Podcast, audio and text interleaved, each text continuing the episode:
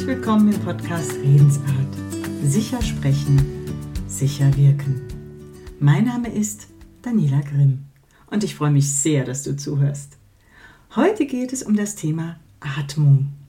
Schon wieder? Hatten wir das nicht? Ja, hatten wir. Tatsächlich im Juli hatte ich schon mal eine Folge aufgenommen, die da heißt Lass den Mund auf. Und das Thema ist mir so, so wichtig, dass ich es heute noch einmal aufgreifen möchte.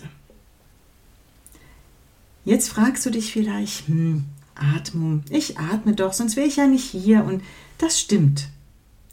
Doch leider beobachte ich bei sehr, sehr vielen meiner Kundinnen und Kunden, dass sie sich eine sehr ungünstige Atmung für ihre Stimmgebung, für ihr Sprechtempo, für ihr Wohlfühlgefühl angewöhnt haben. Sie nutzen nicht ihre kompletten Atemräume.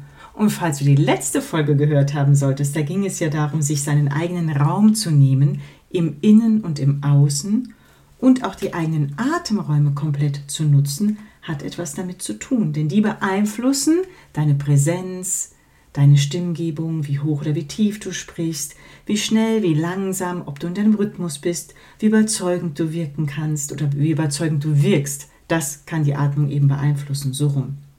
Also Atmung, Atmung, Atmung. so, was kann das denn für Ursachen haben, wenn Menschen nicht mehr in ihrem Atemrhythmus sprechen. Das kann natürlich an ihrer ungünstigen Sitz- oder Stehposition liegen. Dann wird die erstmal verändert. Ne? Aufrechte Sitz, aufrechte Stehposition, ausgeglichener Muskeltonus, das alles sind wichtige Voraussetzungen, dass eine günstige, eine ökonomische Atmung, eine ökonomische Atembewegung überhaupt stattfinden kann. Es gibt natürlich auch noch sehr viel mehr Gründe, warum man sich vielleicht mal eine blöde, eine ungünstige Atmung angewöhnt hat. Das können wir nicht alles rausfinden, ist auch nicht immer alles relevant. Wichtig ist wahrzunehmen, wie ist es jetzt, wo möchte ich hin und wie erreiche ich das. Also jede und jeder von uns hat eine persönliche, einen ganz individuellen Atemrhythmus. Und manchmal gewöhnen wir uns an, dass wir nur noch flach atmen, dass wir weniger Atemluft dann infolgedessen zur Verfügung haben oder dass wir dann auch zu lange sprechen auf einen Ausatemfluss. Das kann auch mal sein, so wie ich das jetzt mache. Und dann rede ich und rede ich und dann erzähle ich euch noch, dass heute hier ganz tolles Wetter ist und dass ich eigentlich gleich noch einen Herbstspaziergang machen möchte, wenn ich da mit der Podcastaufnahme, wenn ich mit der Aufnahme fertig bin. So, ihr habt gemerkt, meine Stimme klingt da nicht mehr toll. Ne? Die wird brüchig, die wird geknödelt, die wird eng. Ihr fühlt es wahrscheinlich sogar richtig mit oder du fühlst es mit, wie eng es mir wird, weil wir Spiegelneurone alle im Gehirn haben und sich mein Unwohlsein sofort auf dich als, ne, für meinen Zuhörer, auf dich also überträgt. Das ist also sehr blöd für mich als Sprecherin und für dich als Zuhörer auch. Und ähm, das kann ich entweder bewusst oder unbewusst merken als Sprecherin und als Zuhörer. Es ist auf jeden Fall unangenehm. Also wenn du eine angenehme Stimmung zwischen dir und deinen Zuhörenden oder zwischen dir und deinem Zuhörer, zwischen dir und deinem Mitarbeiter, zwischen dir und deinem Team, wie auch immer, wenn du angenehme Gefühle, eine gute Stimmung erzeugen möchtest, ist es unglaublich wichtig, dass deine Atem, dass deine Atmung, deine Atembewegung ökonomisch passiert.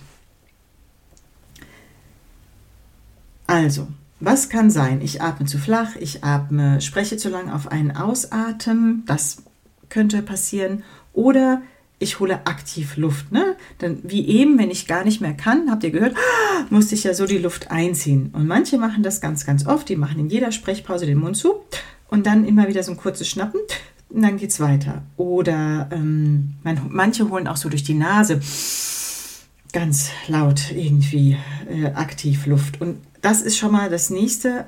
Die Atemluft muss nie aktiv geholt werden. Das passiert passiv. So. Und was eben auch noch passieren kann, dass die Atemluft meistens nur oder dass sie nur nach oben kommt, nur in den oberen Atembereich. Und da könntest du jetzt auch denken, macht doch auch Sinn, da ist ja auch die Lunge, stimmt. Doch das heißt nicht, dass nach der Lunge mit deiner Atmung nichts mehr geschieht. Ja, die Luft verteilt sich selbstverständlich in der, in der Lunge, in deinen beiden Lungenflügeln. Die Lunge dehnt sich aus und dadurch wird dein Zwerchfell das meines Wissens nach der größte Muskel ist, den du in deinem Körper hast. Das Zwerchfell wird durch die Ausdehnung der Lungen passiv gedehnt, passiv nach unten gedrückt, was wiederum dazu führt, dass deine Eingeweide nach außen gedrückt werden. Und das kannst du fühlen, wenn deine Bauchdecke sich nach außen wölbt. Luft kommt rein, die Bauchdecke hebt sich, die Luft geht, die Bauchdecke fällt wieder nach innen, wird wieder dünner. Oder kannst dir auch vorstellen, ähm, wie so ein Blasebalg. Ne? Meine Eltern hatten früher einen Kamin, darf man heute alles nicht, bin ja schon ein bisschen älter. In meiner Kindheit hatten meine Eltern noch einen Kamin und die hatten so einen Blasebalg. Ne? Luft kommt rein, dann geht der auseinander, Luft geht raus, der wird wieder ganz flach und dünn. So ähnlich ist das mit deinem Bauch und deiner Atembewegung. Das kannst du am leichtesten fühlen, wenn du dich mal flach auf den Boden legst. Und du kannst dir entweder ein dickes Buch auf den Bauch legen oder auch sehr gerne mal deine Hände. Am besten nicht die Hände aufeinander, sondern dass eine Hand wirklich so unterhalb des Nabels, die andere oberhalb des Nabels liegt. Dann legst du dich flach auf den Boden, schließt die Augen und nimmst einfach eine Weile wahr. Du bleibst einfach mal liegen. Und deine Atmung geschieht passiv. Keiner von uns muss an das Atmen denken. Das regulieren das Gehirn und der Körper von selbst. so, ähm, wenn du das also im Liegen gefühlt hast, dann kannst du das auch gerne mal im Sitzen machen. Du setzt dich aufrecht auf einen Stuhl, nicht anlehnen, sondern setzt dich so aufs vordere Drittel, verteilst dich gut auf deine beiden Sitzbeinhöcker, legst wieder deine Hände auf den Bauch, schließt die Augen und fühlst mal deine Atembewegung.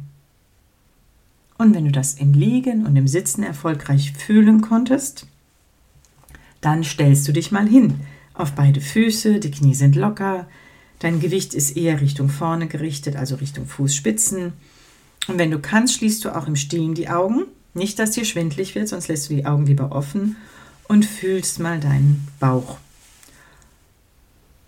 Und vielleicht merkst du es, man kann es nicht nur im Bauch fühlen, auch im Flankenbereich kann man ganz gut fühlen, dass die Luft wirklich bis in den unteren Rücken kommt. Also deine Atemräume sind nicht, ist nicht nur deine Lunge sondern die gehen viel, viel weiter. Und die Atemräume auszunutzen heißt auch Raum nehmen.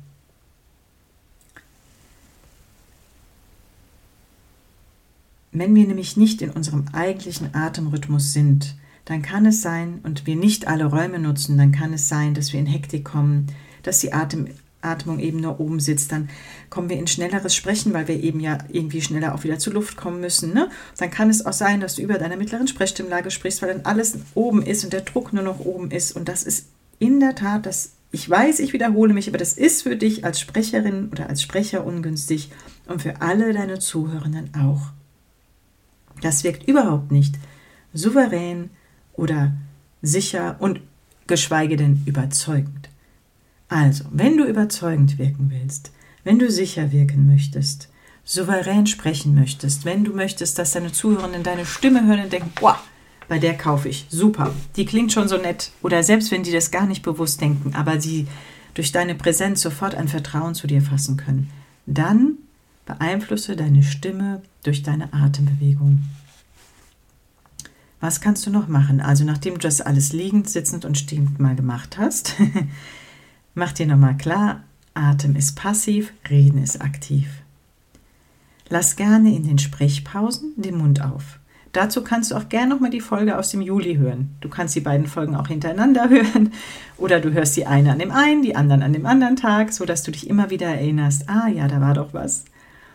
So, ähm, das muss ich kurz überlegen. Pausen machen, Mund auflassen. Zwischendurch kannst du genau gerne mal die Hand auf deinen Bauch auch legen. So während des Alltags immer mal wieder die Hand auf den Bauch legen. Das sorgt auch für so eine Vertiefung der Atembewegung. Auch wenn du nicht bewusst daran denkst, aber die Zuwendung bringt Atmung. Der Satz ist nicht von mir, der ist von Horst Koblenzer. Ich finde ihn trotzdem gut. Zuwendung bringt Atmung oder Atembewegung. Deine Hände auf deinen Bauch bringen deinen Atem eher runter. So, und den Mund zwischendurch auflassen. Und selbstverständlich, wenn du deine Atembewegung sozusagen im Griff haben möchtest, auch und gerade in herausfordernden Situationen, in äh, Sprechsituationen, die für dich eine Herausforderung sind, sprich vielleicht vor einer Präsentation, bei einem Verhandlungsgespräch, bei einem Teamgespräch, wie auch immer, fang nicht einen Tag vorher an, fang früher an. Du brauchst ein paar Tage, um das zu trainieren. Und denk dran, deine Atmung beeinflusst extrem deine Wirkung, dein Wohlfühlgefühl, das Wohlfühlgefühl deiner Zuhörenden, die Stimmung zwischen dir und deinen Zuhörenden und die Stimmung deiner Zuhörer und ob du überzeugst oder nicht. Möchtest du mehr dazu lernen? Möchtest du konkrete Rückmeldungen zu deinem Sprechen, zu deiner Wirkung?